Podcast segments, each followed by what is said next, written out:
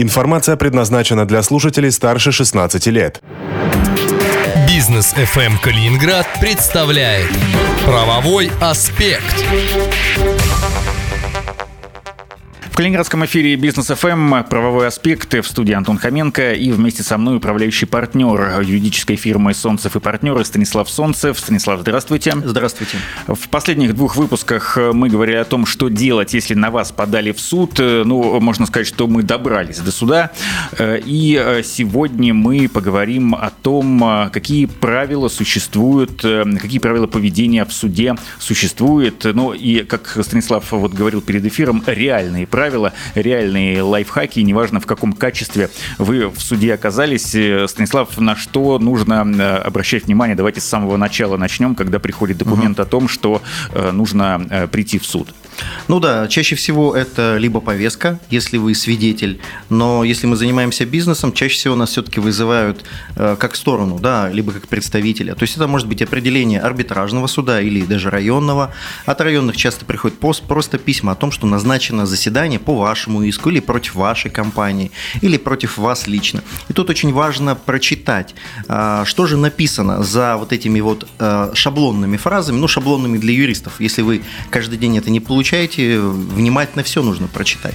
Когда вас зовут, в какой суд, в какое время, потому что в некоторых судах бывает и несколько зданий. Ну, в Калининграде так почти нет такого, но тем не менее, а какие документы от вас просит суд, в какие сроки предоставить? Потому что тут очень важно, если до 10 марта, к примеру, нужно предоставить, то лучше это сделать 9 марта. Ну, может, не самый удачный пример, но тем не менее, а, то есть вы должны заблаговременно это сделать, и тогда у вас появляется дополнительный шанс. Ну, что... Потому что многие, если 10 марта нужно предоставить, только 9 начнут этим заниматься. И это неправильно. Дело в том, что лучше это предоставить заранее, чтобы у суда была возможность ознакомиться. Вы же еще и оппонентам своих должны, должны разослать. И это не только в арбитражном суде, но и в районном суде. Вы рассылаете сейчас заблаговременно э, свою позицию, свои документы. Они должны прочитать и быть готовы. Если вы это делаете за день, то чаще всего у вас это просто ну, не получится.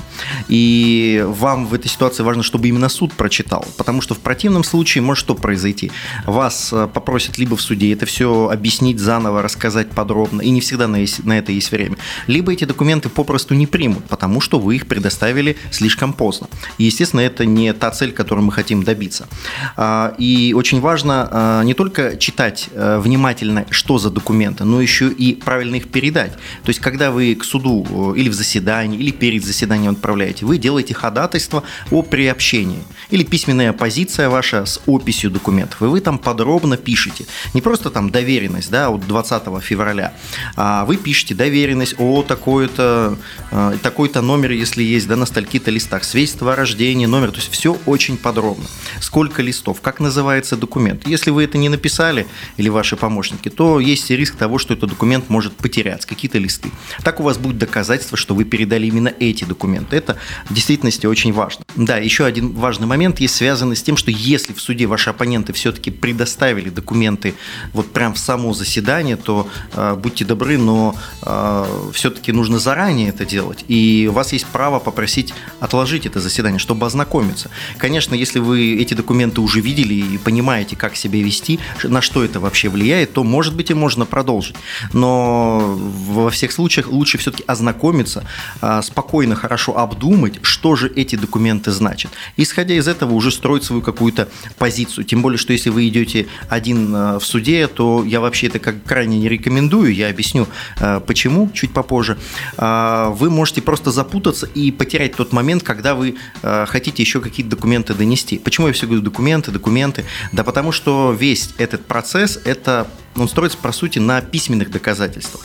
Да, есть свидетели, есть осмотр э, каких-то помещений, но это все бывает достаточно редко. Чаще всего суд хочет именно в виде документов, заключения, что кто-то осмотрел, написал состав, форму, объем, состояние и так далее.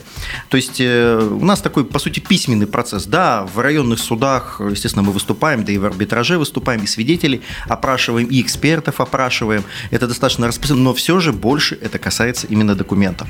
И очень важно, еще раз делать это вовремя, и качественно готовить документ, и четко понимать, что нужно в данный момент предоставить. Не предоставлять лишнего, но в то же время предоставить полный объем. И, э, Станислав, э, какие существуют лайфхаки для того, чтобы э, наше появление в суде и пребывание там стало более эффективным? Ну, смотрите, э, во-первых, я бы сказал про поведение в принципе, как принято вести себя в суде. Э, вам нужно быть э, опрятно одетым, лучше в официальной одежде, то есть в шортах, в сланцах, э, э в какой-то там спортивной одежде могут просто не пустить, точнее в шортах э, и, и в сланцах точно не пустят. Э, женщинам относятся чуть более лояльно, но все же я бы не советовал экспериментировать, потому что вы не попали в суд, вы не донесли документы, дело прошло без вас, вы его можете просто проиграть. И в этой ситуации вы должны иметь, естественно, паспорт. Если вы руководитель компании, то решение э, о назначении себя, либо приказ. Э, естественно, мы говорим сейчас об оригиналах, либо заверенных копиях, заверенных тем лицом, который их выдал. Если нет возможности, идете к нотариусу и заверяете эти документы. Если хотите от организации, обычная письменная доверенность. Ее не обязательно заверять у нотариуса. Если физическое лицо, в большинстве случаев все-таки это э, доверенность удостоверенная у нотариуса берете с собой оригинал и копию, потому что суд у вас может забрать э, оригинал. И для того, чтобы этого не произошло, вдруг вам еще в одно судебное заседание идти. Или, может, потом к приставам вы пойдете. Вот арест получите, да, и пойдете к приставам лично. То вам не стоит оказываться без доверенности. Либо, если это предприниматель или юридическое лицо, делайте несколько документов, и э, вам будет намного проще. В деле всегда есть оригинал, и у вас на руках то количество, которое вам нужно. А, что касается самого судебного заседания, оно проходит не так, как это в фильмах нам американских показывают. Во-первых, мы не обращаемся, за исключением уголовных дел, а, к суду «Ваша честь». Мы говорим «уважаемый суд», и неважно, один или там трое у нас судей. И в данном случае мы э, всегда обращаемся к суду стоя. И нужно понимать тот момент, когда вас судья спрашивает, вы встаете и отвечаете. А, есть моменты в процессе, и процесс достаточно жестко регламентирован, я имею в виду судебный процесс. А, вы в определенные моменты можете давать показания, вы можете высказывать свою позицию, но когда вы не юрист, вам достаточно тяжело понять, в какой момент это можно делать. Естественно, мы не поднимаем руку, мы просто стоим, уважаемый суд, я хочу дать пояснение, у меня есть такая-то, такая-то позиция. Обычно выступают по очереди, выступают э, так сказать, э, одна сторона выступила, потом суд говорит, пожалуйста, вот теперь истец выступает, вот третье лицо, вот теперь что вы скажете, что вы. То есть э, судья, который правильно организует процесс, он, в принципе, ясно и четко высказывает на этот счет. Но бывают такие ситуации, когда стороны сходятся в кулачном бое, э, крики, шум, эмоции, и им достаточно тяжело самим в этой ситуации, а суд, по большому счету, вот, ну, устраняется. Сейчас все становится чуть более официальнее, но тем не менее, такие ситуации возникают до сих пор. А, часто это по семейным делам, по трудовым спорам, ну, там, где обычные люди участвуют, которые не подготовлены. В арбитраже, естественно, практически таких высоких эмоций все-таки нету. И в этой ситуации вы должны четко готовиться к судебным заседаниям, вы должны понимать, что именно будет происходить на этом заседании. А, если вы не профессиональный юрист, то вам ну, очень тяжело или не ходите постоянно в суд, вам может казаться, что ну, у меня будет еще одна попытка, я донесу документы. Но в реальности это может быть последнее заседание, единственное и последнее, и такое тоже бывает. Спасибо, Станислав. Э, Станислав Солнцев, управляющий партнер юридической фирмы «Солнцев и партнеры». Это правовой аспект в эфире «Бизнес FM Калининград». Если вы э, что-то упустили из э, нашего сегодняшнего выпуска, то любые вопросы вы можете задавать по юридической, разумеется, теме Станиславу Солнцеву и его коллегам по телефону 658-637. Ну и наши выпуски доступны на сайте bfm39.ru, в подкастах Яндекс Музыки и Apple iTunes. До встречи через неделю. Правовой аспект на бизнес FM Калининград.